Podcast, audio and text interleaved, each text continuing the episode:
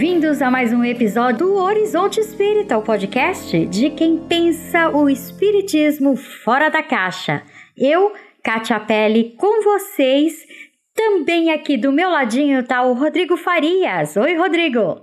Saudações a todos. Vamos lá para mais um episódio. Também tem a Litza. Oi, Litza. Oi, pessoal. Olá, Eric. Oi, pessoal. Então vamos para mais um podcast. E claro, não podia estarmos sem ele aqui, o Alan Pinto. Oi, Alan. Olá, tudo bem? E hoje nós temos um convidado super, hiper, mega blaster, ó, especial aqui com a gente. Há 127 anos, em 1893, um jovem advogado indiano foi posto para fora de um trem na África do Sul por se recusar a sair do assento que havia comprado na primeira classe. O motivo? Ele era indiano de pele escura. Após vários eventos similares, Mohandas Gandhi começou um movimento pelos direitos da comunidade hindu na África do Sul. Mas não era um movimento assim qualquer comum. Com ele, Gandhi também desenvolveu uma filosofia, a não violência, depois usada com sucesso contra a dominação britânica na Índia, a segregação racial nos Estados Unidos e até mesmo contra ditaduras na Europa e outras partes do mundo, sem disparar um único tiro. Ora, mas é possível combater a injustiça sem o uso da violência?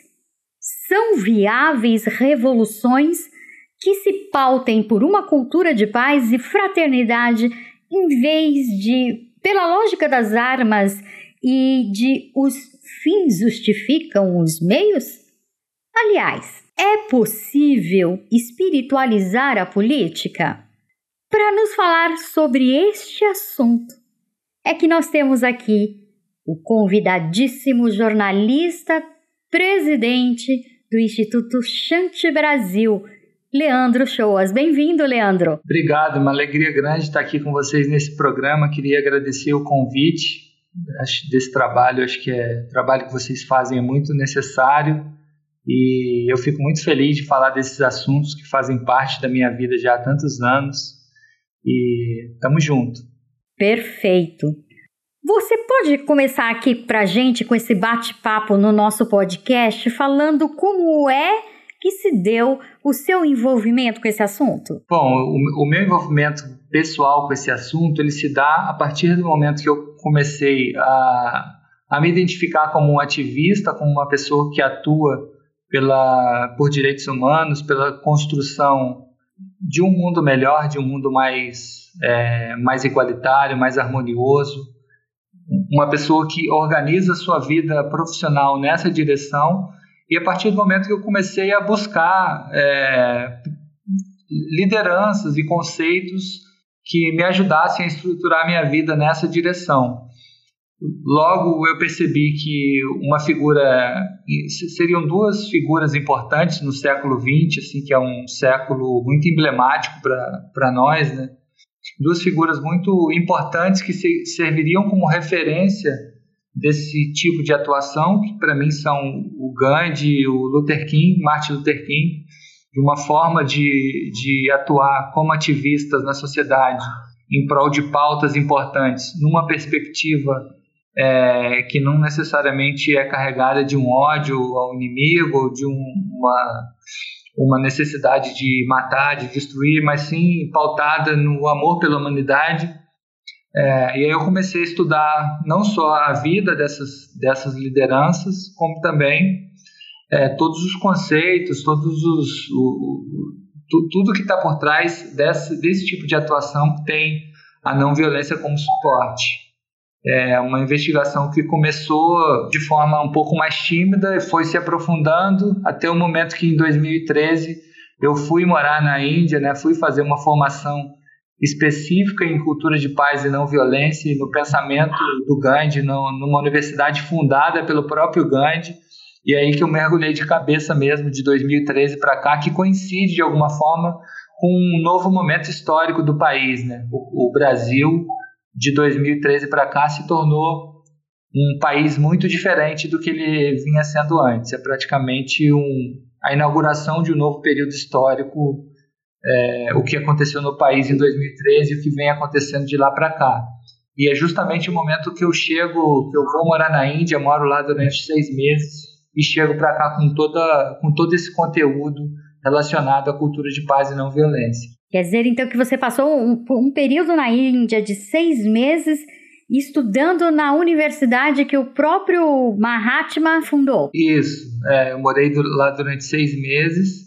É, eu fui convidado, eles, eles têm uma formação que eles dão anualmente. Agora, esse ano não está tendo por conta do coronavírus, mas eles dão anualmente uma formação para ativistas de países diversos, para que eles vão até essa universidade fundada pelo Gandhi há 100 anos, está tá fazendo 100 anos esse ano a universidade, para essa pessoa entender de fato o que que quando a gente fala de cultura de paz e não violência, do que que a gente está falando de fato, né? o que que isso significa na prática e, e para que mergulhe também na, no, na, na, mensagem, nas palavras do Gandhi, no que, que ele, como que ele construiu a trajetória dele.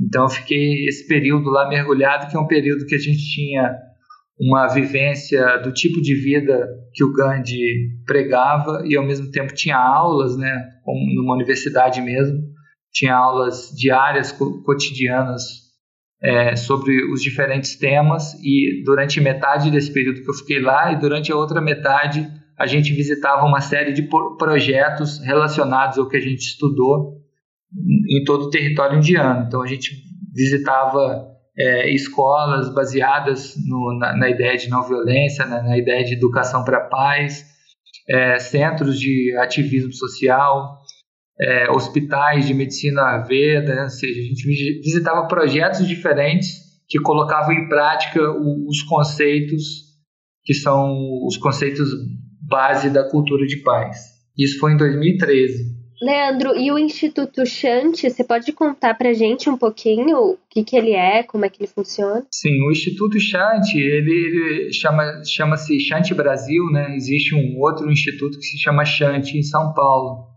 No Rio existe esse Instituto Chante Brasil, que foi o um nome criado pelo próprio pessoal dessa universidade onde eu estudei. É, e a proposta deles era que eu, que eu voltasse para o Brasil e no Brasil eu criasse uma escola. Uma escola que fosse uma escola volta, voltada para a ideia de educação para paz é, e que atendesse principalmente jovens e, e adolescentes. É, essa era a ideia inicial. O projeto começou assim. É, em 2008, eu, eu fiz uma modificação no projeto, que é um projeto para disseminação de cultura de paz e não violência né, na cidade. Então, basicamente, o, o Instituto Chante Brasil é, funciona na base da promoção de cultura de paz através de educação e ativismo através de educação, através de formulação de cursos, né? Basicamente, cursos, vivências, workshops, é, esse tipo de coisa. E ativismo é você elaborar estratégias é, para intervir na, na realidade concreta da, das pessoas é, com outros métodos que não necessariamente formulando cursos. Então, é, tem uma série de coisas que eu que eu faço como o, mais básico é a realização de círculos, né? Círculos de, de conversa. Mas também tem a formulação de tem um jogo que eu formulei para ser jogado nas ruas, um jogo para é, promover a ideia de cidadania. Tem, tem tem outros projetos também. Quando eu falo de ativismo, é, muita muita gente remete diretamente a uma ideia de você sair num, num, num, protesto levantando um cartaz e, ou então panfletar coisas na rua, como na verdade a ideia de satyagraha, né, o, o, a ideia gandiana de ativismo é mais ampla do que isso. Você pode, por exemplo, formular, como eu falei, um jogo para as pessoas jogarem através da diversão, elas se politizarem. Né? Ou você pode fazer uma intervenção no espaço público, né? um show de, de musical Tudo isso são formas diferentes de ativismo. Eu estou falando da, da, palavra ativismo num sentido mais amplo. É, então, assim, só para deixar claro, pra, porque muita gente talvez já tenha ouvido falar do Gandhi sem ter uma noção muito clara é, de que ele tinha desenvolvido a, a, filosofia da não violência e métodos né, de, de protesto específico. Muita gente, por exemplo, fala do Gandhi como ah, ele era pacifista, e as pessoas imaginam que pacifismo é você simplesmente é, ficar quieto e sofrer todo tipo de injúria que lhe façam e ficar por isso mesmo. É, eu mesmo nunca vou esquecer uma historinha que eu li do Capitão América quando eu era garoto, e as primeiras revistas que eu li na minha vida de super-herói, em que, início dos anos 80, né, então as histórias chegavam aqui, eram dos anos 70, final de 60, e eu lembro que tinha uma cena que tinha um rapaz que pela descrição, era um veterano de guerra traumatizado, né, cabeludo e tal. Ele levava uma surra imensa de uns vilões e ele não reagia de jeito nenhum porque era contra os princípios dele. Mas ele teve que aceitar que o Capitão América sentasse a bordoada lá nos vilões e o salvasse no final. E eu lembro que a ideia de pacifismo para mim, criança, ficou nisso, né? Uma passividade extremada que, enfim, é, não se contrapõe ao mal, né? Você, então, você teria como explicar para o nosso ouvinte é, o que, que, é exatamente, em linhas gerais, claro, o que, que é exatamente não violência e o que, que ela se diferencia dessa noção de, de passividade extremada? É, e o que, que é a cultura de paz também, né? É legal essa pergunta porque o, o, existe muito essa confusão entre, entre o que seria pacifismo e passividade. Não por acaso o Gandhi depois se acostumou a falar, a utilizar a expressão não violência ativa na, na, minha na interpretação que eu pessoalmente faço, ele passou a usar essa expressão não violência ativa justamente para deixar sempre claro que ele não estava defendendo uma, uma passividade, né? pelo contrário.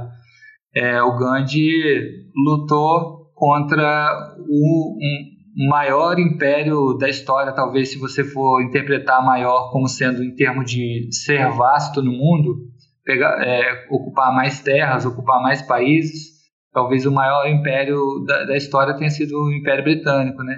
O imperialismo britânico. E o, e, o, e, o, e o Gandhi lutava contra isso através da não violência. Então, não tem como você dizer que isso seria passiv, passividade. Mas essa confusão frequentemente é, é, feita na cabeça das pessoas até como uma forma de rejeição dessa, desse modelo de atuação. O Gandhi ele, ele resgatou esse, esse termo que é o ahimsa, que é um dos seus.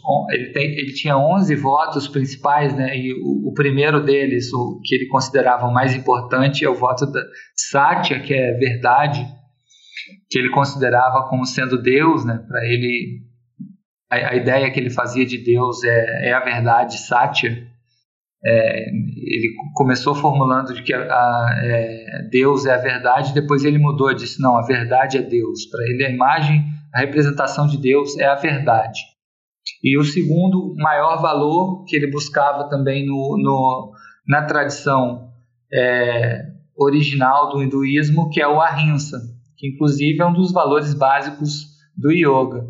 E esse valor foi traduzido para a gente como, como não violência, né? como, como se fosse assim, rinsa quer, quer dizer violência e o ar, a negação, então seria não violência. Nessa tradução, ela carrega parte do que o ahimsa significa de fato, porque ahimsa significa de fato negar toda forma de violência contra outros tipos de seres, sejam eles é, hominais e vegetais e animais, é, mas também o, o ahimsa quer dizer também um certo sentimento, seria um sentimento de compaixão pelo outro, um certo sentimento de que eu pertenço a uma família maior de seres humanos e eu tenho que ter é, compaixão e afeto por todos eles. Então, ahimsa também quer dizer isso. Ou seja, nessa, nessa tradução do sânscrito para o inglês e para o português, a gente perde um pouco do sentido original do que o ahimsa de fato quer dizer que o, a língua o sânscrito é uma língua muito rica, né? E às vezes você não consegue transferir o sentido diretamente para um outro termo. Mas basicamente significava na prática, né? A gente está falando muito aqui conceitualmente, mas significava na prática eu atuar pela transformação do mundo mas sem, sem inimigos, sem odiar os meus adversários. É, então, na prática mesmo significava isso. Né? O Gandhi tinha uma, tem uma frase famosa dele que combata o mal, não o malfeitor. Né? Não, combata o mal e não o agente do mal. O seu adversário é para ser amado né, e convencido a, de que a sua, aquilo que você está defendendo está correto. O seu adversário não é para ser assassinado, não é para ser humilhado, é, ele é para ser convencido. Então, na forma, no formato de ativismo do Gandhi, no formato que, de tudo que ele inventava para atuar no mundo concreto, de maneira a produzir algum avanço, é, ele sempre tentava formular de um jeito tal que o seu adversário não o visse como um inimigo, que de alguma forma, como aconteceu muito, os adversários do Gandhi tivessem até admiração por ele. Os principais adversários que o Gandhi teve na vida tinham muita admiração por ele, até mesmo o, o, o Churchill, né, o primeiro-ministro inglês que chegou a definir o Gandhi como um fakir seminu, depois se arrepende dessa, dessa definição e passa a ter uma admiração profunda pelo, pelo Gandhi. Né? O general Smuts, que foi o principal adversário do Gandhi na África do Sul, é, tem uma história clássica de quando ele cai a ficha na cabeça dele de que de fato o Gandhi era um grande homem e que a luta dele era legítima. Eu posso até contar essa história em algum momento para vocês, que é uma história muito bonita. O, o cara, a pessoa que assassinou o Gandhi, que se chamava Nathuran Godse, reverenciou o Gandhi antes de atirar nele, porque ele disse que tinha uma admiração muito grande pelo, pelo Gandhi, mas que tinha que matá-lo porque ele estaria favorecendo muitos os muçulmanos na Índia independente. Então, é uma, é, de, de alguma forma, ele foi vitorioso nesse sentido de ser admirado até pelos seus adversários. Isso para mim, tem uma conexão direta com a própria mensagem de Jesus, né? Quando Jesus fala de oferecer a outra face, né? Amai o seu inimigo, né? Ou seja, tem vários, vários, várias passagens é, dos textos canônicos da, da, vida de Jesus que revelam uma conexão com essa forma do Gandhi atuar na interpretação que eu faço. Não sei se eu respondi completamente sua pergunta, é, Rodrigo explicando um pouquinho o, que, que significa cultura de paz. É, existe uma interpretação é, na academia, na, na, universidade, do que, que significaria cultura de paz. É, no ponto de vista acadêmico, tem muita relação, trabalha-se muito dentro das universidades como, como sendo algo que tem a ver com a resolução de conflitos e melhoria das relações de convivência com essa, essa questão dual entre conflito e convivência. Então, todas essas ciências, como a justiça restaurativa, a mediação de conflito, o, é, os processos circulares, a comunicação não violenta, com tudo isso está associado à ideia de se solucionar conflitos e melhorar as relações de convivência, é, tudo isso é tratado no meio acadêmico como, como sendo cultura de paz, como sendo como se fosse um ferramental, né? como se fossem ferramentas que podem ser utilizadas para tornar o mundo mais pacífico. É, os, os direitos humanos também, que eu esqueci de mencionar.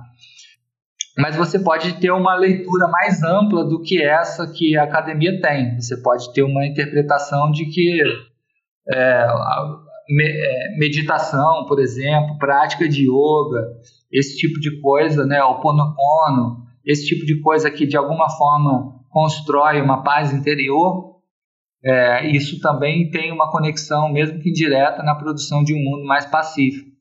Então, existem leituras mais, mais profundas, mais amplas do que cultura de paz de fato significa. Muita gente vai defender que agroecologia, bioconstrução, esse tipo de, de ciência que por, por, por agroecologia você agride menos o meio ambiente, né? bioconstrução, você por aproveitar é, para fazer as, as, construções, por aproveitar aquilo que é local, você está agredindo também menos o meio ambiente, então isso também seria cultura de paz. É, aí vai da interpretação que cada um dá para o termo, né? Então, basicamente é isso. Queria fazer uma pergunta, emendando na, na pergunta do, do, do Rodrigo, você tem que tentar ver, mas eu queria perguntar sobre o, a questão do conceito de autodefesa, né? Que até o, a obra de Kardec fala disso. Como é que a, a, o Gandhi, a não violência, fala desse, desse conceito? Isso é tratado? O, o que seria autodefesa? Autodefesa no sentido de você é agredido e, e, e ter que se defender para preservar a vida ou algo assim. Ah, entendi. É, o Gandhi ele, ele considerava que em situações onde a defesa era isso é interpretação dele. Isso é uma é uma pergunta bem polêmica quando se debate cultura de paz, mas na, na interpretação do Gandhi, quando, quando, se você tem a sua vida de fato ameaçada, aí é legítimo que você utilize a violência para se, se proteger. E na, na leitura dele, isso também é não violência. Então, de alguma forma, existe muita a, a, muita gente que questiona o Gandhi, por exemplo, ah, mas ele, o, quando ele criava os seus me mecanismos de ativismo, de alguma forma tinha uma, uma violência embutida, porque, por exemplo, quando ele fazia greve de fome para acabar com a guerra entre hindus e, e, e muçulmanos. É, esse instrumento da greve de fome, greve de fome foi popularizado pelo, pelo Gandhi e depois muita gente acabou reproduzindo no mundo, né?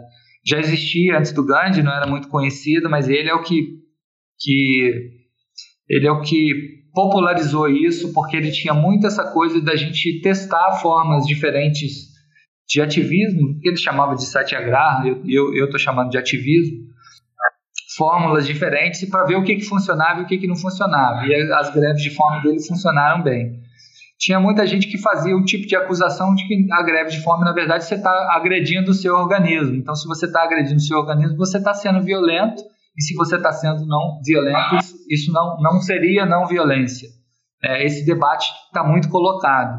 É, e aí a leitura do Gandhi é que, é, que ele falava muito, se, se você tiver que derramar algum sangue, que seja o seu próprio, se você tiver que agredir algum ser, que seja você mesmo tinha muito, ele tinha muito essa coisa que está relacionado também com uma, uma leitura espiritualista que, que ele tinha, que a gente pode até questionar, de, de sacralizar o sofrimento, né? o sofrimento como sendo uma coisa sagrada, de valorizar muito aquele que sofre pelo bem comum.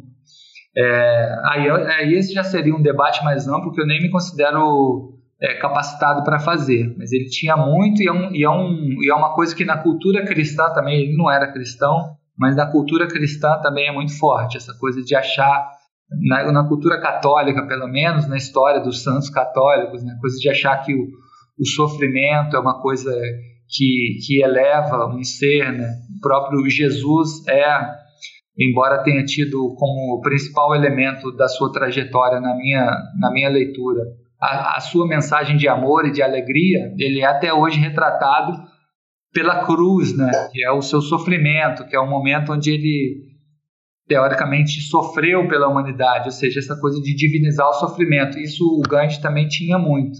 Então a greve de fome para ele era um momento de sacrifício e por isso era nobre, por isso era elevado. É, mas ele, ele, tinha muito essa leitura. Se uma cobra está te ameaçando, é, você tenta é, elaborar uma forma de colocar essa, de, de, capturar essa cobra e colocar ela num outro lugar mais distante para que ela não te ameace e não te mate. Mas se não tiver um outro jeito, você mata a cobra para salvar a sua vida. Então é essa leitura e dentro do, do da, da comunicação não violenta também, que é talvez hoje a ferramenta mais que está ganhando mais é, expressão na sociedade, pelo menos no Brasil, como uma das dimensões da não violência, é, o próprio Marshall Rosenberg, que é o criador da comunicação não violenta, ele também tem essa leitura de que em algumas situações o uso da força é necessário, que precisa ser evitado, né, porque a gente está falando de não violência e, e o termo é muito claro, mas que em alguns momentos o uso da força no sentido de autoproteção ele é é, necessário. E também no debate que existe sobre o que seria educação para a paz, ou seja, educação, um, um tipo de educação de, de crianças e adolescentes que promovam a paz no mundo, existe um dos formula, formuladores de, educa, de educação para a paz, que é um, norte-americano chamado Ian Harris, ele formula três principais aspectos que guiariam a, a educação para a paz: peacemaking, peace, peacemaking, peacekeeping e peacebuilding. E nesse peacekeeping estaria a, a necessidade, às vezes, de impor a paz pela força. Estou usando aqui as palavras dele. Seria a necessidade, por exemplo, de uma escola de manter ali um, um supervisor que, se os, se os estudantes não estiverem na linha, ele vai, de alguma forma, estar tá atento a isso, de repente até punir os estudantes. Então, esse, esse, quando se fala de cultura de paz, esse debate de até onde é, é, é possível prescindir da violência e é, aonde que é o limite desse lugar, esse é um debate que está colocado e, e, não são todas os, as pessoas que interpretam da mesma maneira. A maneira como o Gandhi interpretava era essa. Assim, se a sua vida estiver em risco, é legítimo que você use a, use a força. Uh, hoje nós vivemos assim um, um momento de desde uns, de uns dois anos para cá de muita polarização, de muito ódio, né, principalmente nas redes sociais, entre partidos, entre os próprios espíritas. E eu vi eu, você falando aí sobre tentar convencer o outro, de você ter compaixão, de você fazer a, a cultura da paz. Como é que na prática isso se aplica a esse ambiente tão tumultuado político que nós estamos vivendo hoje, tirando o problema da pandemia que já é grave o suficiente, mas além do problema da pandemia, dessa nossa convivência em redes sociais, mesmo distante, mas a gente vê muita agressão mútua, muito ódio sendo destilado entre as pessoas a troco de nada. Como a cultura de paz, o que, que esse ensinamento pode trazer para a gente de útil? Estou te perguntando isso, que nós fizemos uma pergunta muito parecida com o Maurício Zanoli no, no episódio que ele falou para a gente sobre comunicação não violenta, e nós ficamos assim, surpresos, porque, olha, da, da, forma como está hoje, a contribuição da comunicação não violenta, para quem não quer ouvir, ela é muito pouca ou quase nada. E é essa cultura de paz, o que, que ela tem para ensinar para gente? Essa, essa é uma das perguntas que as pessoas mais me fazem, essa pergunta que você acabou de fazer. Esse, essa é uma questão que realmente angustia a gente. Eu vou até dar uma, uma, uma aula, uma espécie de uma aula, palestra na quarta-feira de manhã que é sobre é, que é sobre esse tema, né? Como conversar de forma pacífica nas redes sociais. Eu assisti um pedacinho da, da fala do Maurício. Não, não tenho acordo com ele quando ele diz que a, a comunicação não violenta tem pouco a contribuir nesse sentido. Eu acho que tem muito a contribuir. Né? Respeito a opinião dele, mas é, não tenho muito acordo com ela. É bastante possível. Agora, a gente deu nos últimos anos, pelo menos no Brasil e em alguns outros países no mundo, um passo adiante em relação a uma dificuldade ainda maior nesse sentido. Né? É, de como eu falei, de 2013 para cá, a gente vem experimentando um aumento dessa polarização no Brasil. Ela já existe há muito, há, há muito mais tempo, mas de 2013 para cá ela se acelerou. Né? A gente teve aquelas manifestações de junho, depois a gente tem as manifestações pelo impeachment, todo esse, aquele debate da política brasileira e Operação Lava Jato, enfim, todo, todos nós acompanhamos a, a, a, história recente do Brasil. Depois vem de, dois, de 2018 para cá a ascensão de um bolsonarismo como um campo social mais sólido. É, então, vamos dizer que de 2013 a 2018 essa pergunta já se fazia muito como conversar com quem pensa diferente e eu sempre dava uma resposta baseada na comunicação não violenta, tipo, no sentido de que a gente precisa a, a, a, a resposta sempre é que a gente precisa entender esse outro ser que pensa diferente de você na sua humanidade, que ele tem uma, uma opinião sobre a realidade que é tão legítima quanto a sua e que ele, para te escutar, ele precisa estar se sentindo escutado.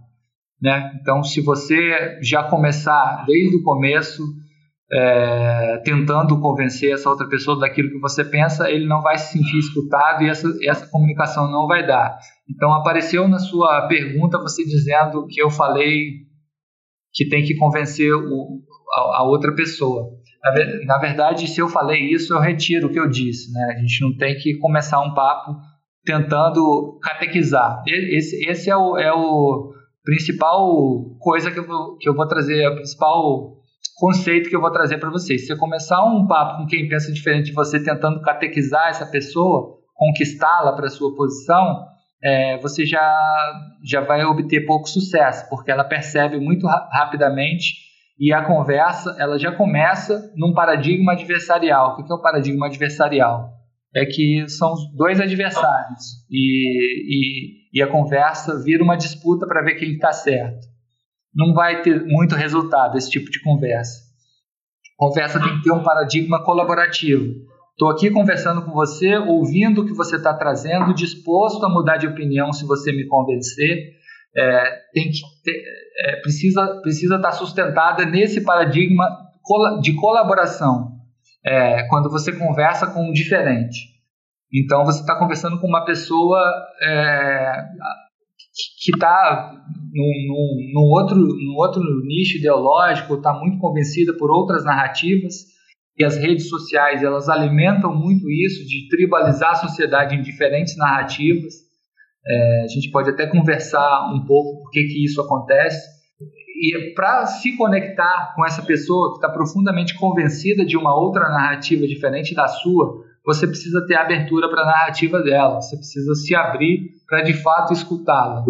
É, e aí, como diz a comunicação não violenta, você está constantemente é, checando o que, que você está sentindo, o que, que o seu interlocutor está sentindo e quais as suas necessidades que não estão sendo atendidas e as necessidades que não estão sendo atendidas nele. Então a CNV ela contribui muito nesse trabalho e eu obtenho é, resultados satisfatórios no, no, nos, nos meus diálogos é, que to tomam a não violência como suporte há muitos anos, inclusive desde antes de eu conhecer a CNV. É, o, o, quando eu digo que a gente deu um, um, um passo adiante no sentido de não entendimento, é que agora essas opiniões divergentes elas estão muitas vezes num campo que não é o campo da democracia, o campo da tolerância. Então agora às vezes a gente se depara com o conversar diferente com pessoas que defendem que a Terra é plana, com pessoas que defendem que a, é, a tortura é um instrumento legítimo, com pessoas que defendem que é, devemos ter um novo AI-5, e aí fica um pouco mais difícil de você considerar essa opinião como legítima. Fica um pouco mais difícil de você construir uma conversa onde você é, de fato trate essa opinião que não está dentro do campo da democracia, não está dentro do campo republicano, como uma opinião tão legítima quanto a sua. É diferente de um momento anterior, onde o, o conversar com a diferença era conversar com alguém que defendia que tudo tem que ser privatizado, ou alguém que defendia que, sei lá, que é, os, os, os, mais pobres é, são mais pobres porque não se esforçam o suficiente para saírem da pobreza. Esse tipo de opinião com as quais eu, eu, eu discordo, eu pessoalmente, Leandro, discordo, mas que eu acho que estão dentro do campo do debate, que eu acho que é possível é, você é, parar para conversar e tentar, é, tentar algum acordo dentro de uma, de, de uma conversa que esteja sustentada dentro de um campo republicano. Se torna um desafio maior quando você está diante dessas pessoas que defendem coisas que estão no lugar do absurdo, né? Que a Terra é plana, que a tortura é um instrumento legítimo, que a gente deveria ter um novo AI-5 no Brasil. O limite entre o que é tolerável e o que não é tolerável é difícil definir, né? Qual, qual, qual o limite é, que, que é tolerável e intolerável? É difícil definir. Agora, eu mesmo que tenho essa prática da comunicação muito enraizada e tento alimentá-la dentro de mim, tenho tido é, uma certa dificuldade de, de dialogar com algumas pessoas que conviveram profundamente comigo em outros momentos históricos. É, porque eu acho que aí a minha leitura, não sei, não sei dizer se é a leitura correta, que essas pessoas foram convencidas foram seduzidas por uma narrativa que está num lugar do absurdo, num lugar que foge do racional.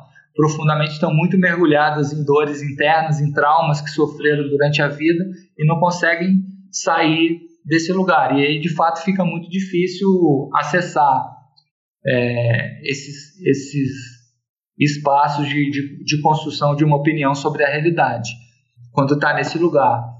Eu conto sempre muito que eu participei de, da, da, de, de camp muitas campanhas eleitorais. Né? Eu fiz a campanha do Marcelo Freixo, concorreu à prefeitura já duas vezes, e eu fiz essas duas campanhas dele.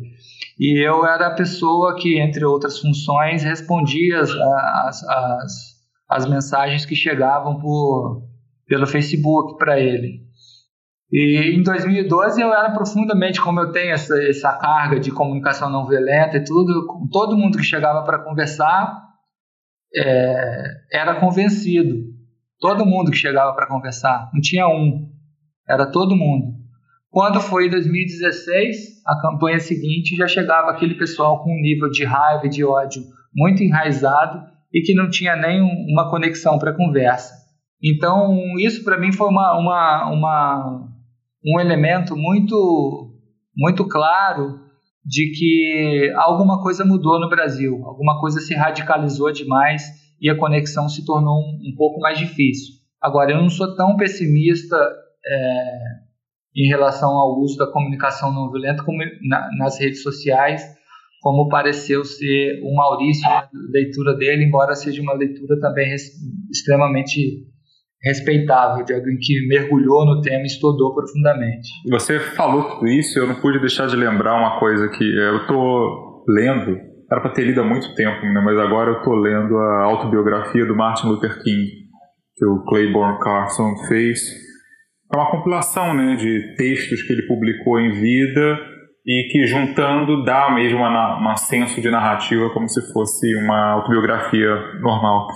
E uma coisa que ele diz no início da carreira dele, que me chamou muita atenção, é, e eu queria depois que você comentasse, é que ele diz que quando ele começou aquele famoso boicote aos ônibus lá em Montgomery, Alabama, né, com a, aquele evento com a Rosa Parks, foi quando ele se projetou como uma figura nacional, né, para protestar contra a segregação racial nos ônibus e todos os abusos que aquilo acarretava. Ele dizia que quando ele, no começo, embora ele tivesse lido sobre Gandhi no seminário, né, ele era pastor batista, uh, quando o movimento começou, ninguém usava a expressão não violência ainda. Né? Entre as pessoas que participavam, como ela era organizada por igrejas, as pessoas chamavam aquilo o princípio né, do movimento pacífico que eles estavam fazendo era de amor cristão. Que na verdade eles baseavam aquilo, a referência deles era o, o Sermão da Montanha.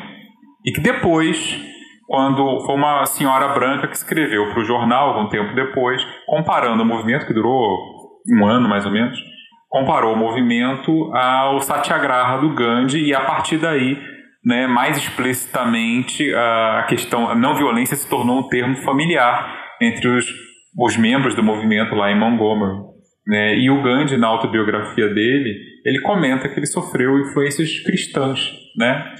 E cristãs teosóficas, né? Mas sobretudo cristãs. Então, eu queria que você comentasse, bem que brevemente, né, sobre essa essa interseção né, entre cristianismo e a não violência, pelo menos na versão gandiana. É, eu acho muito interessante, eu, eu também sou apaixonado por esse debate, e de fato é, o texto em que o Luther King fala sobre o impacto profundo que o Gandhi teve quando ele leu o Gandhi, né, e que aquilo fez muito mais sentido para ele do que todos, tudo que ele tinha lido até então, e aí ele, ele menciona o marxismo, ele menciona várias coisas que ele tinha, que ele tinha lido até então nesse texto, né? e que fizeram algum sentido, mas que o Gandhi fez muito mais sentido. É, é bonito isso, como ele, que na verdade ele é, ele é um pastor evangélico, o Gandhi é um, era um hindu, e como ele sentiu uma conexão profunda entre o que o Gandhi chamava de não violência e a própria trajetória dos, da, de, dos ativistas pelos direitos civis nos Estados Unidos, que eram baseados na, na mensagem cristã e como as duas coisas estavam conectadas. Né? O Gandhi, de fato, ele teve uma influência muito forte do cristianismo nele, ele, eu, eu acho que ele leu a Bíblia antes de ler a, a, a Bhagavad Gita, não tenho certeza dessa informação, mas eu acho que foi antes. Ele só, come, só conheceu a Bhagavad Gita na Inglaterra, onde ele estudou direito, não conhecia na Índia. É, ele chegou a dar aula de estudos bíblicos na África do Sul, onde ele exerceu por 21 anos o direito. Ele chegou a dar aula de estudos bíblicos, ele era muito apaixonado pelo, pelo Sermão da Montanha. É, ele também tinha algumas críticas, né? ele dizia muito que no, no, cristianismo, na Bíblia, não se falava muito dos direitos dos animais, e aí nesse sentido ele preferia Buda, porque Buda tocava nesse assunto. Ele tem, tem, um, tem um livro que, que o Gandhi escreve, o livro chama O que Jesus é para mim, alguma coisa nesse sentido. E ele escreve um pouco também algumas críticas que ele tem. É, mas ele era uma pessoa muito influenciada por essa ética cristã, né? E no seu e, e eu diria assim que um, o, o, o Gandhi, na verdade, embora ele não se considerasse cristão, ele é a pessoa que mais incorporou a mensagem de Cristo na maneira de se lutar por um mundo melhor, né? Eu acho que é, ele é o primeiro a, fazer isso. Depois vem outros, como o próprio Luther King, que talvez tenha dimensão semelhante à do Gandhi. Mas ele é o, é, é o primeiro, assim, no século XX, é o primeiro grande nome a, de fato, incorporar essa ética cristã ao seu ativismo político. E acho que ninguém seguiu tão bem a mensagem do Cristo como ele seguia. Né? E, é um, e, era uma coisa muito impressionante a maneira como o Gandhi reagia, inclusive as próprias críticas e ataques que sofriam de uma forma não violência e com afeto, é uma coisa assim muito emocionante essa trajetória. E aí o, o, o Luther King, quando ele estuda isso, ele se emociona muito, ele, ele considera a principal influência disso ele passa a estudar mais o que significa de fato não violência. O movimento pelos direitos civis incorpora o conceito de não violência, como você estava falando, e ele inclusive envia para a Índia alguns ativistas para serem treinados na Índia, nessa universidade onde eu estudei. É, o, o, Luther King mandou alguns do, das pessoas que estavam com ele na luta pelos direitos civis para essa universidade onde eu estudei para serem treinados como é, satyagrahis, né, pessoas que atuavam de forma não violenta. Então, essas pessoas passaram por um período de treinamento. E ele também, ele também coloca aquela foto conhecida, que ele coloca uma foto do Gandhi no escritório dele, então ele passa a aparecer na, nas entrevistas com uma foto do Gandhi atrás dele.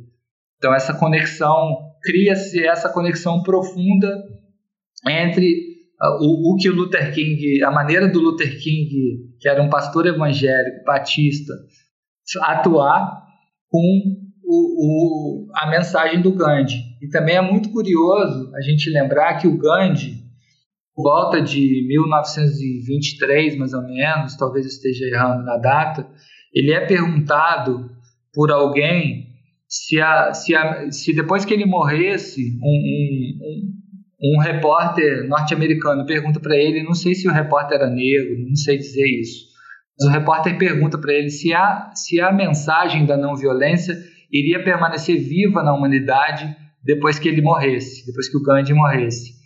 E ele responde que a, a, a, mensagem da não violência permanecerá viva em sua pureza, eu, eu acho interessante esse em sua pureza também, né? Porque tem muita gente que fala de não violência, mas não está profundamente com ela profundamente introjetada no seu comportamento. É, a mensagem da não violência será vivida em sua pureza no mundo, principalmente pelos negros.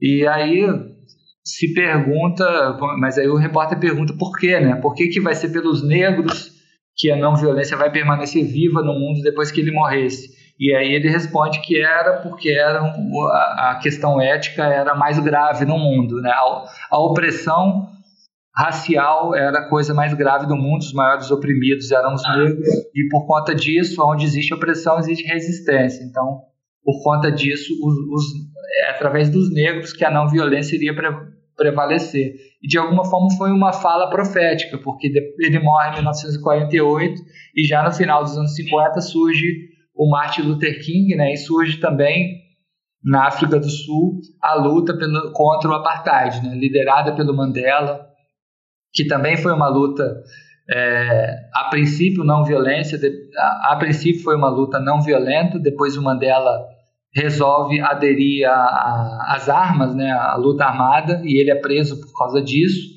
mas é, depois de um tempo, já que ele está preso, os, as pessoas que estavam empreendendo a luta contra o apartheid é, aderiram novamente à não violência inclusive com a adesão dos seguidores do Gandhi na África do Sul, que continuavam sendo muitos, já que ele viveu muito tempo lá. Então, isso, isso é a história, vocês conhecem, talvez até melhor do que eu, mas acho bem curioso essa conexão direta. Eu acho que existe na forma de atuar do Gandhi, embora ele se reivindique um hindu, é, na forma de atuar dele estava embutido ali na sua integralidade a, a ética cristã, a ética do Cristo, a maneira de atuar de Jesus. Inclusive, a, a, a ideia de igualdade, né, que é uma ideia praticamente que para nós hoje parece óbvia, mas ela foi meio que inaugurada por Jesus, né? Se você for pegar Sócrates, Platão, eles não, não trabalhavam tanto. Sócrates foi um ser humano extraordinário, mas ele tinha escravos, né? Não era, não, não era essa ideia de igualdade de todos os seres como efetivamente iguais. Isso é meio que inaugurado historicamente por Jesus. E o Gandhi é o cara que, que dá um, um pouco a, a, dimensão disso num debate mundial, como se ele estivesse dizendo é, para o mundo naquele momento: essa coisa que vocês estão falando de direitos humanos, isso vale para nós indianos também. Ou seja, essa coisa de, de igualdade no mundo como um todo. Todos os seres humanos do mundo são iguais. Então, nesse sentido também, o Gandhi é, um, é uma pessoa que incorpora é, a ética cristã na sua integralidade.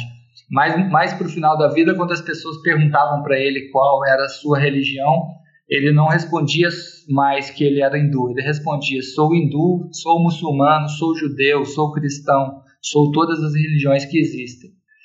É, de alguma forma, eu, eu também considero que ele tinha um cristianismo profundamente enraizado na postura dele. E vou mais além, acho que, inclusive, muitas das contribuições do, do, do Kardec, que são profundamente inovadoras, embora o Gandhi não tenha conhecido Kardec, já estavam também enraizados ali no seu comportamento. Ou seja, é, o Gandhi então teria demonstrado que a, a ética do amor ao próximo de Jesus pode funcionar na política também, e porque geralmente, é, como o Martin Luther King também dizia, né, muita gente acredita, mesmo pessoas devotas, mesmo pessoas cristãs, e acredito que talvez até alguns espíritas acreditam que a ética de Jesus é muito boa para relações pessoais, mas na política o que vale mesmo e o que funciona né, é, é Maquiavel né? O fim justifica os meios, a, a verdade é uma coisa que não importa tanto, o que importa é a aparência e por aí vai, né? Isso é interessante. É, eu acho isso também. Acho que o Gandhi incorporava essa ética cristã na forma de, de, de na para a política também, muito nessa ideia de que nas relações coletivas, naquilo que envolve a coletividade, isso também tem que se caracterizar por uma postura ética e ele incorpora isso de uma maneira profunda, ele prova ao mundo que isso é possível, porque ele é uma pessoa profundamente vitoriosa. Ele, a maioria das, dos satyagrahas que ele empreendeu foram vitoriosos. Né? Claro que ele teve derrotas também na vida, mas ele foi, foi vitorioso. Né? A Índia se tornou independente. A luta por, pelos direitos das mulheres, a luta pelos direitos dos, dos párias, tudo isso que foi empreendido, tendo ele como principal liderança, foram lutas vitoriosas. Então ele, ele comprova que não é só o, o, a formulação política do, do, é, do, Maquiavel que funciona na prática. O que ele vinha propondo também não é, não é só legal porque é mais ético, é legal porque também funciona. E ele comprova isso. Né? Então isso é, é, é bem bacana, assim, eu concordo inteiramente com essa sua leitura. Inclusive tem uma uma frase do Gandhi que ele diz que quem diz que política e religião não tem nada a ver política não tem nada a ver com religião, religião não tem nada a ver com política. É uma pessoa que não entende nada de política e nem de religião. Vocês já viram essa frase, mas eu, eu acho ela magnífica. Vou afixar essa frase em alguns, algumas comunidades espíritas. É muito interessante o seu ponto de vista, Leandro, porque isso traz para gente bem claro a universalidade dos ensinos, né? Quando um conceito ele é universal, ele, ele pode ser atualizado, mas a essência é a verdade. A essência ela é intocável, ela, ela permanece, ela vai além, e, e isso a gente vê nesses poucos é, movimentos que esses, vamos dizer assim, é, ícones tiveram e fizeram e estão carregando e carregam ainda, é, e que nós ainda não, não nos demos conta da grande importância que tem essas frases, essas falas, esses conceitos e, a essência que tem dentro disso, né? Você falou assim que a conversa hoje em dia está muito difícil é, nos meios sociais, porque as pessoas já vêm com preconceito, já vêm com convencidas de algo e que aí fica muito difícil a troca. O que é que falta? O que é que, na sua opinião, você acha que falta para que essas pessoas possam se abrir e, e justamente pensar daquela forma como você disse? Eu preciso entender que a pessoa tem o seu valor e que o, o que ela traz é importante. Como é que a gente pode fazer com que essa pessoa é, possa entender dessa maneira? Ô, ô, Kátia, se me permite, deixa eu fazer uma partezinho aqui rápido, é, complementando o que Kátia está colocando aí, o que a gente quer saber é na prática. O que, por exemplo, essa cultura da não violência e todos os ensinamentos, tudo que a gente discutiu até agora, pode funcionar ou como a gente deve fazer para alguém que acha que direitos humanos para humanos direitos. O que, que eu faço de prático para convencer uma pessoa dessa que não é por aí que a banda toca? Vou, vou, vou responder você, vocês dois, assim, mais ou menos tentar elencar o que vocês dois trouxeram.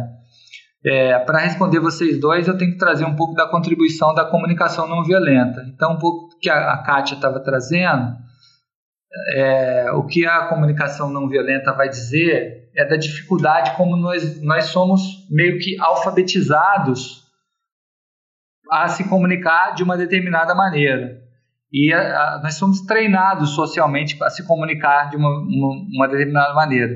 E como a gente vive numa sociedade onde campeia a disputa, a competição, a vaidade pessoal, tudo isso é, historicamente na nossa sociedade está muito presente, é, na maneira de se comunicar a gente traz muito isso. E, e, e não são só as pessoas más, né, as pessoas que são mau caráter, não, todo mundo traz uma, uma, uma forma de se comunicar que é estruturada nesse paradigma adversarial que eu que estava falando, né? de, de conversar com o outro, entendendo essa conversa como uma disputa para ver quem está certo e não como uma oportunidade que o universo está me dando de enriquecer o meu ponto de vista, aquilo que o Dalai Lama fala. Quando você fala, você está dizendo aquilo que você já sabe mas quando você escuta, talvez você possa aprender algo novo. Então a gente passar a olhar o diálogo como uma oportunidade de crescimento sempre, né? Esse outro ser que está na sua frente, ele leu outros livros, ele investigou outras coisas, ele tem uma outra história, então é uma oportunidade de crescimento sempre. Então essa é uma, é uma coisa que a gente tem que se realfabetizar, a maneira como a gente se comunica, e, e, principalmente aí tem mais conexão até com o que você perguntou, é a gente se conectar com o, o, os nossos sentimentos. Não, so, não somos educados a checar como que a gente de fato está se sentindo. É, então a, a, pessoa está profundamente isso que você chamou de endurecida, muitas vezes porque ela está com sofrimentos profundos, ela sofreu dores e traumas profundos, e ela está verbalizando isso através de uma narrativa de quem sofreu esses, esses abusos, esses traumas, essas dores profundas. E ela não, não, não chegou nem ao ponto de se perceber como que ela está sentindo. E você, como interlocutor, é, vai observar não só como você está se sentindo, como auxiliá-la também, ver que essa pessoa está sofrendo, ver que essa pessoa ela está ela tá com um determinado trauma que está levando ela a determinados comportamentos. E algumas das coisas que ela vai verbalizar tem uma conexão com a, a, as necessidades não atendidas dela. Então, é, isso é o trabalho que a gente vai sempre checar num diálogo que a gente estabelece com essas pessoas. Né? E aí a, a pergunta que, que complementar, né? como é que a gente dialoga com, com é, essas pessoas que fazem esse tipo de abordagem? Como direitos humanos é, é, é para humanos direitos, por exemplo, direitos humanos é defender bandido. É, você vai tentar, como é que você dialoga? Primeiro que você é, entender da onde que vem esse pensamento. É, esse pensamento, ele, eu, eu não colocaria ele no campo dos pensamentos, embora ele me, ele seja muito difícil para mim, porque eu sempre me vi como um ativista de direitos humanos, inclusive estou fazendo mestrado nessa área, é, mas eu não colocaria no, no lugar do absurdo.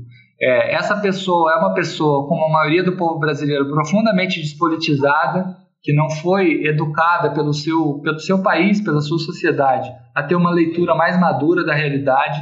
Ela vive numa, muitas vezes numa cidade profundamente violenta, numa cidade onde se, se mata a troco de nada e se rouba, e enfim, a gente sabe o que, que acontece no Rio de Janeiro, em São Paulo, em Belo Horizonte. Às vezes a pessoa vive essa violência profunda no cotidiano dela, ela se revolta contra isso, muitas vezes porque foi vítima dessa violência. É, e aí ela e aí convencem ela de que esse, esses bandidos que na verdade a gente tinha que assassinar eles todos porque eles estão causando um, um distúrbio enorme tem uma galera lá na cadeia que está defendendo os direitos dele ao invés de defender um, um, mundo melhor. Então essa pessoa se revolta. É compreensível esse tipo de comportamento, por mais que ele seja difícil para a gente, isso é compreensível. É, esse comportamento. Essa pessoa está profundamente indignada com, com, os níveis de violência profundos que de fato existem no nosso, na nossa realidade e ela procura soluções fáceis. Tipo, esse cara que está matando tem que matar ele. Essas soluções fáceis, essa coisa do olho por olho, dente por dente, que está muito enraizada ainda infelizmente, na nossa sociedade, né? Como é que você se contrapõe isso? Acho que é a sua pergunta. Você se contrapõe através da, do histórico emocional dessa pessoa. Então guarda isso. Isso é o que primeiro legitimar como eu estou fazendo. Essa opinião é legítima. Defender isso não é defender que a Terra é plana. É, você está conversando com uma pessoa que está profundamente dolorida por, por viver num, num, país muito violento, sofrendo essas violências no seu corpo. É, então, ela, essa pessoa só foi ensinada a dar soluções fáceis para isso. É, e você conversar com ela e tentar se conectar com a, o seu emocional na sua história imediata. É, aí eu vou contar uma história que acho que através da, da, da, da, história que eu vou contar é mais fácil vocês entenderem como que a gente faz. Uma história bem conhecida, sempre conto essa história. Uma vez o Luiz Eduardo Soares, que foi secretário nacional de, de Direitos Humanos no primeiro, no primeiro ano do, do governo Lula, também foi secretário do, do Garotinho, é um intelectual muito famoso dessa área de segurança pública e direitos humanos, Luiz Eduardo Soares estava indo dar uma palestra em, em Recife.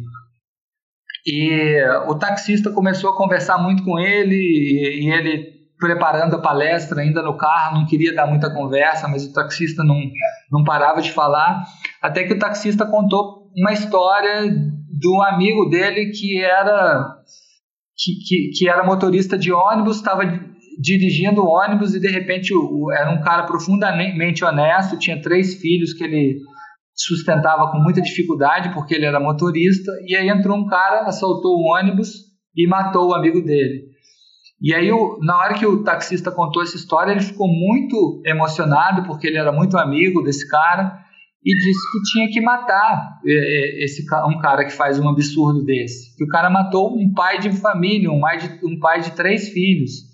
E que tem essa galera, esse pessoal dos direitos humanos que defende, que defende esse tipo de bandido.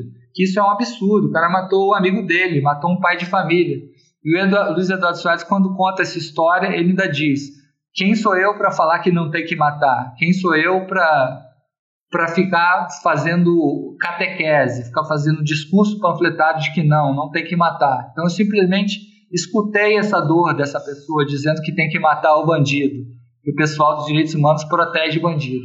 E ele conver continuou conversando com esse cara, legitimou a opinião inicialmente que esse cara tem, até o momento que ele continua conversando, até o momento que ele pergunta: e o que será dessas crianças, desses três filhos?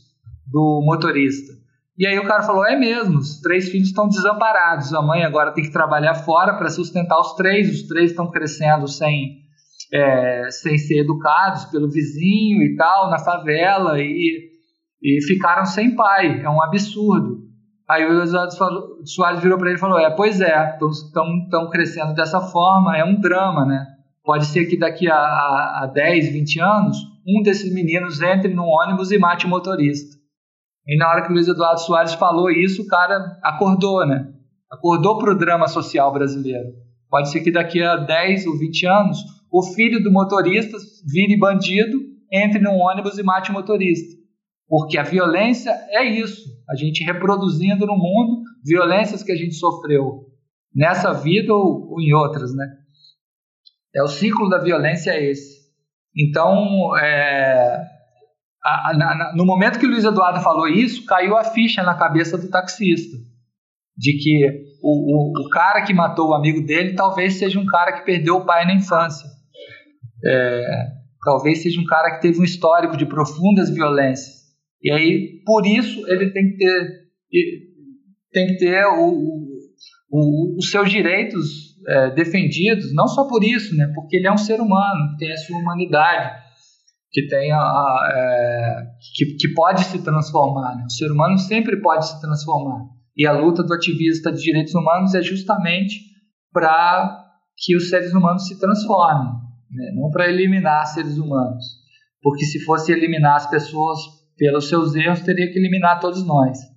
Então essa, essa história, ela, ela, ela meio que contempla muito do tipo de trabalho que a gente é, tem que fazer. Através do próprio histórico emocional do nosso interlocutor, ele consegue identificar as contradições daquilo que ele está defendendo. Nossa, fiquei até emocionada, Leandro, ouvindo essa história.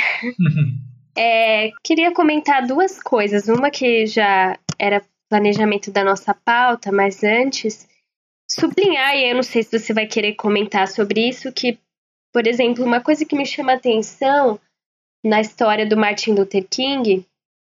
E tem um filme que trata bem isso, que é aquele filme Selma. Não sei se você já assistiu. Que é esse aspecto de que o ativismo não violento, ele é muito bem pensado, ele é planejado para que haja uma comunicação. Então, o Martin Luther King ele tinha uh, uma, uma estratégia de fazer as passeatas e de que a opinião pública é, visse o que estava acontecendo e que saísse na televisão.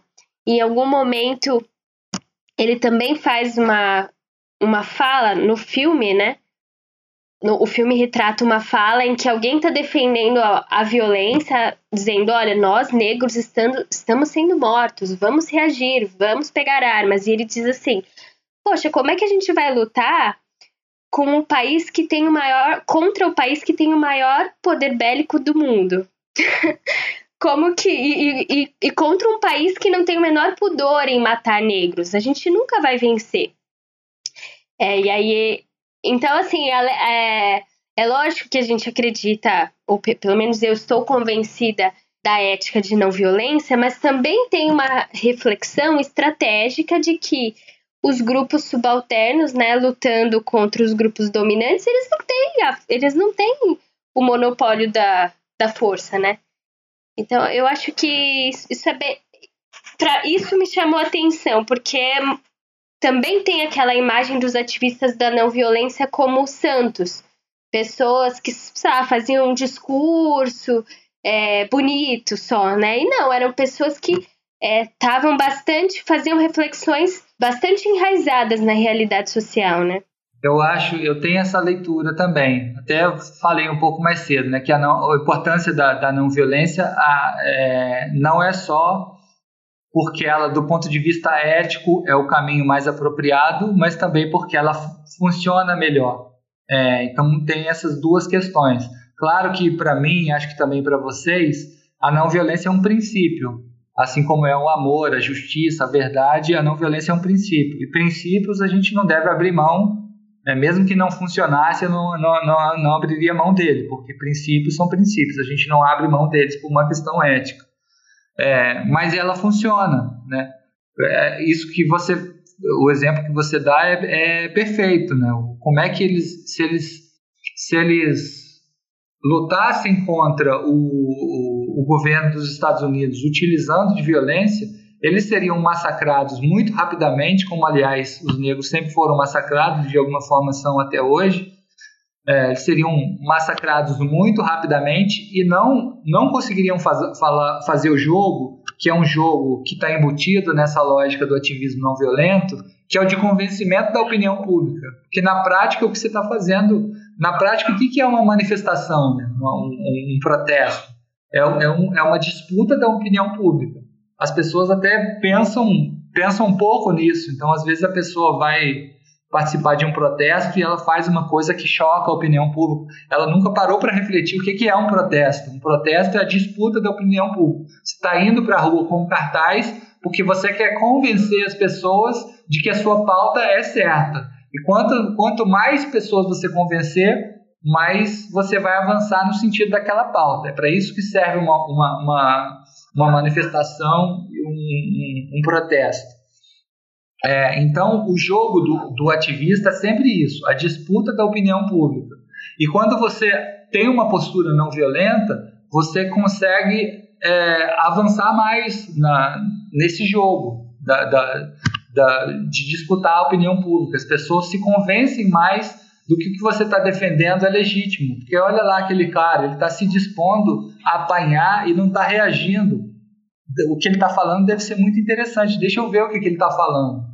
É, é, meio que esse o jogo. É por isso que você é mais vitorioso no sentido de se ganhar a opinião pública a seu favor. E o Luther King começou a fazer esse, esse trabalho como ninguém porque ele tinha um elemento muito poderoso na sua personalidade, que nesse, nesse sentido ele está até à frente do, do Gandhi, do Mandela, desses outros líderes, que é a sua imensa capacidade de retórica. Né? Ele, na condição de pastor, ele acabou desenvolvendo um, um, um jeito de falar que não só na, no, no, no, conteúdo da sua fala, mas também na verve, aquela coisa apaixonada, aquela coisa de, de um orador nato mesmo, uma pessoa que nasceu com o dom da oratória, é, ele tinha um poder de convencimento brutal. Então, nisso que eu estou chamando de, de, da disputa da opinião pública, ele, ganhar, ele tinha isso a seu favor, né?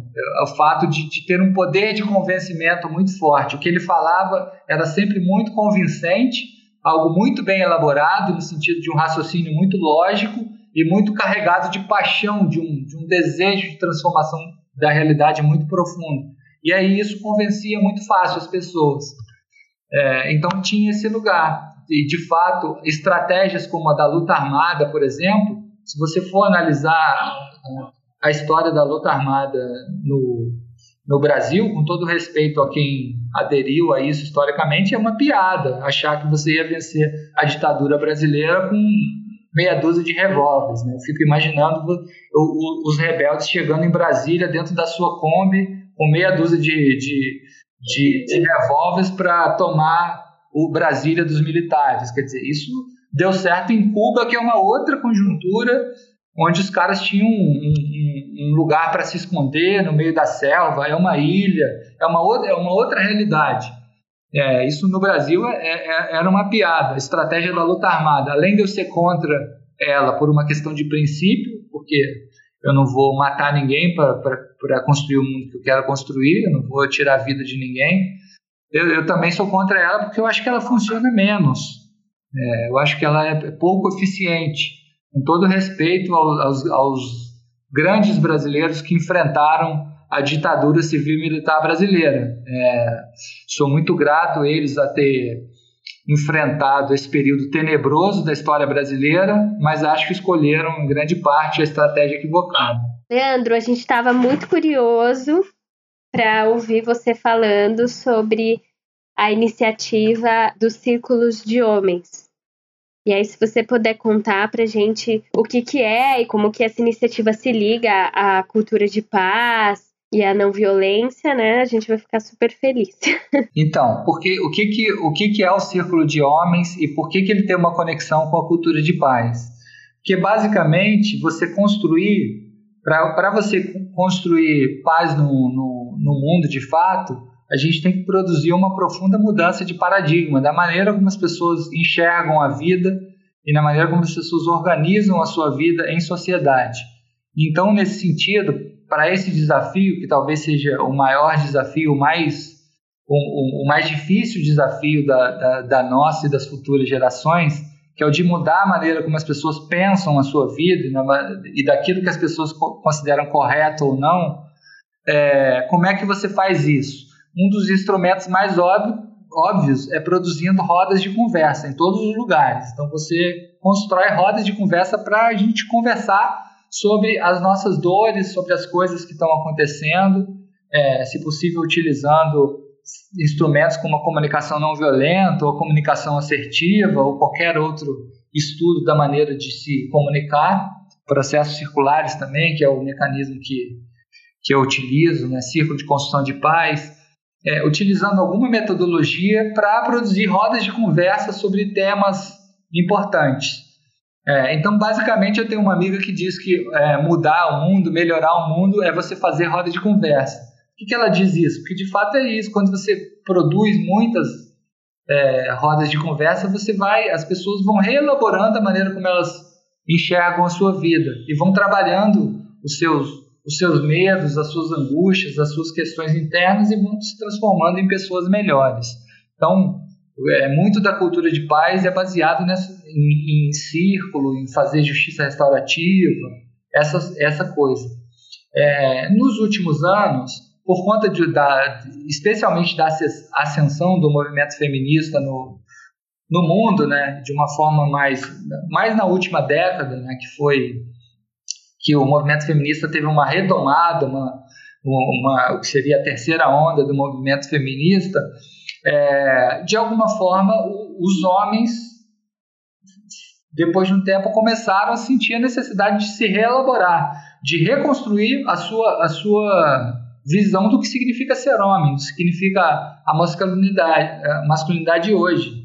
Né? Porque a partir do momento que as mulheres dizem é, essas opressões aqui sempre existiram, nós sempre convivemos com elas, mas a partir de agora nós não vamos conviver mais, não aceitamos mais isso e precisamos nos reconstruir de uma outra forma. A partir do momento que elas colocam esse limite, é, o homem naturalmente ele se vê diante de um, de um conflito e passa a sentir a necessidade de se, de se rever também, de se reconfigurar né? É como se o mundo estivesse nesse momento, e por isso esse momento tem muita coisa, esse momento histórico não tem só coisa ruim, tem muita coisa auspiciosa acontecendo.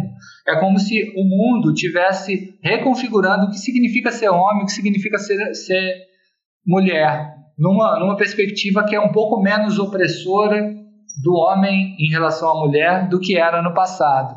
Então, basicamente, os círculos de homens são círculos para homens retrabalharem a sua masculinidade né, retra retrabalharem o que significa ser homem e, e desconstruírem um pouco no seu interior a noção de que o homem tem que ser o líder do lar, tem que ser um homem provedor, tem que ser um provedor no sentido material, né? tem que ser um conquistador de mulheres, tem que ser tudo isso que esse tem que ser essa visão do que deve ser um homem que é extremamente opressora para as mulheres, inclusive para os homens, porque fazem os homens sofrerem e, e produz no homem profunda, do, profundas dores, porque ele não consegue atender essa expectativa dele, ele não consegue ser um, um sedutor que conquista várias mulheres, ou ele não consegue ter um, um emprego que permita a ele ter um salário é, de ser um provedor do lar, ou ele, ele não consegue atender a todas as expectativas desse, desse homem antigo.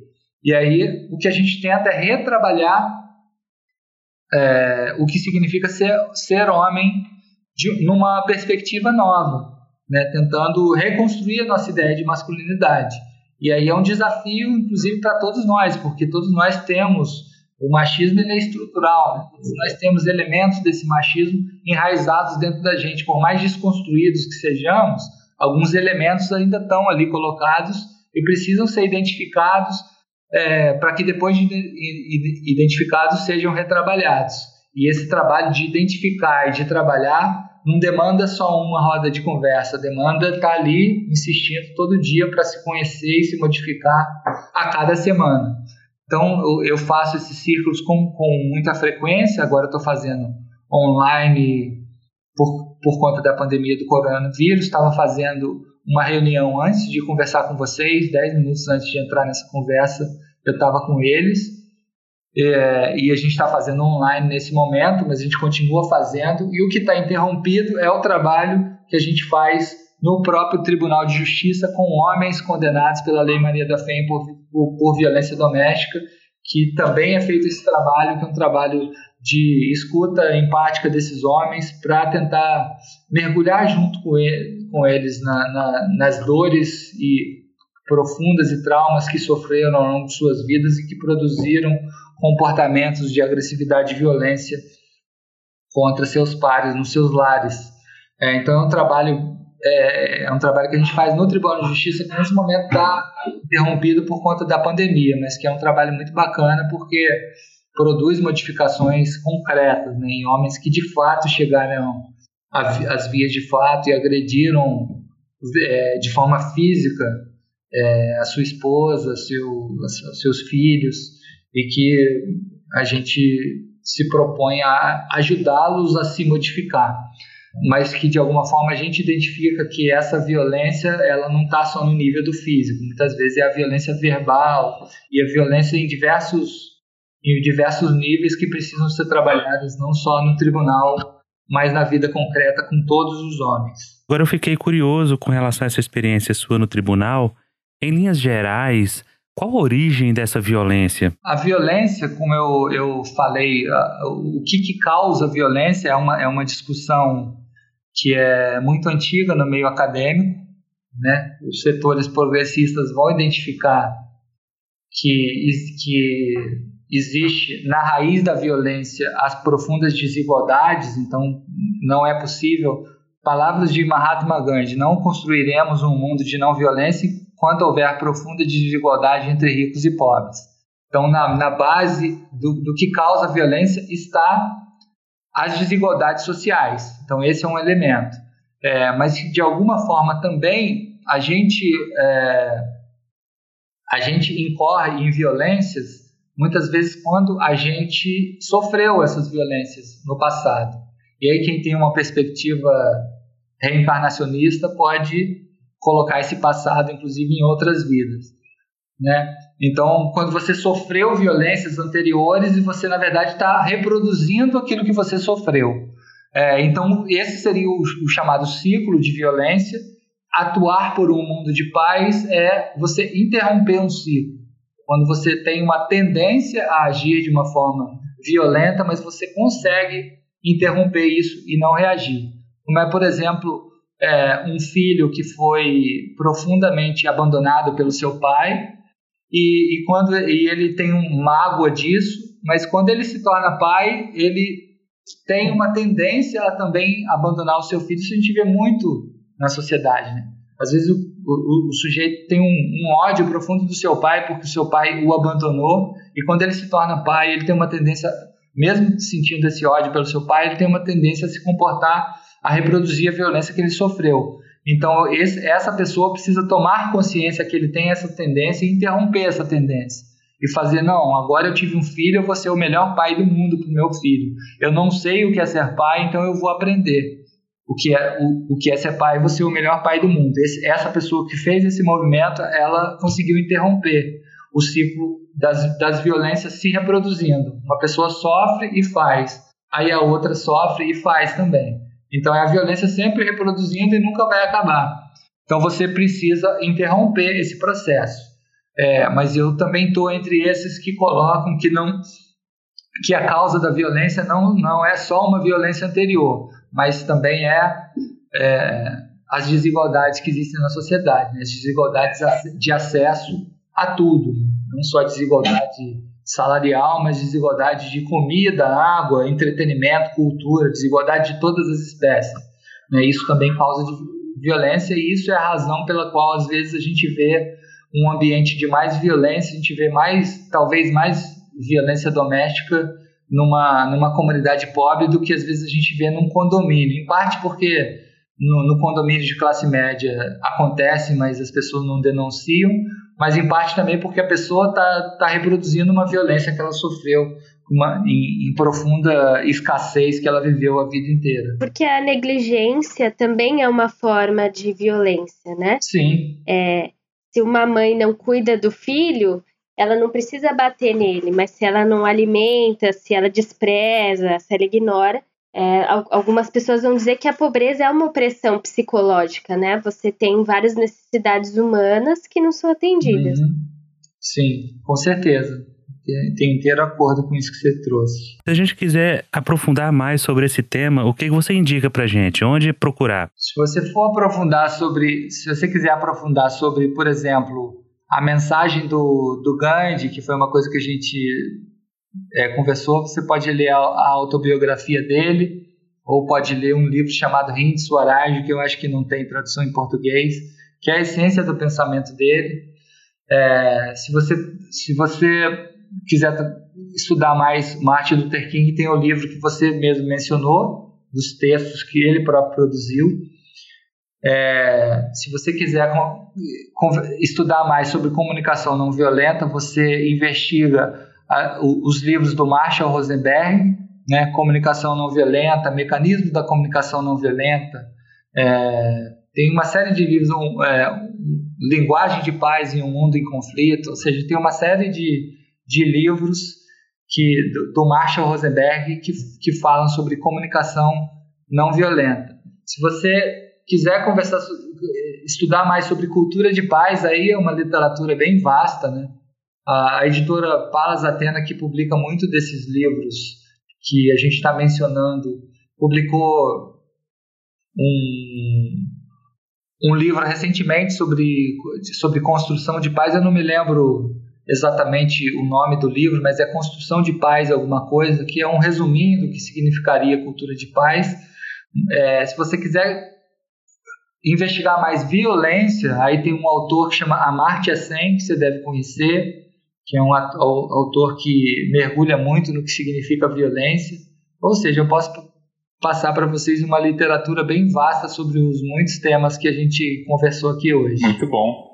Muito obrigado. Perfeito, nós agradeceríamos. Passo sim. Olha, é, mais um milhão de coisa. E eu gostaria de aqui agradecer ao Leandro Choas por essa oportunidade fantástica de aprendizado, de entendimento e de conhecer um pouquinho mais dessa figura que é tão enigmática para nós aqui do Ocidente e que ele teve a oportunidade de ver um pouquinho mais de perto ao longo de seis meses em 2013 e que de lá para cá só fez crescer tanto nele e pôde espalhar, né, para todos que estão em volta dele um pouquinho dessa filosofia fantástica. E para quem quiser conhecer mais sobre o Achante Brasil, é só entrar no Facebook, lá na página deles, que é o Chante Brasil Instituto Chante Brasil, né? No Facebook, é isso? É, eu acho que o perfil é chantebrasil.paz, alguma coisa assim. No Instagram é chantebrasil.paz.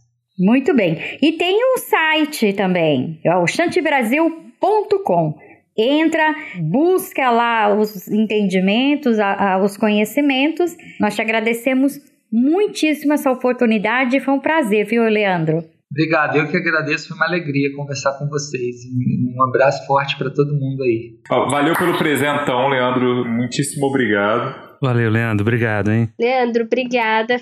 Foi super inspirador. Eu também tô com vontade, uma vontade enorme de ler mais sobre o Gandhi, sobre o Martin Luther King. Acho que a gente tá precisando. Obrigadão mesmo. Abraço, muito obrigado por esse podcast, foi excelente.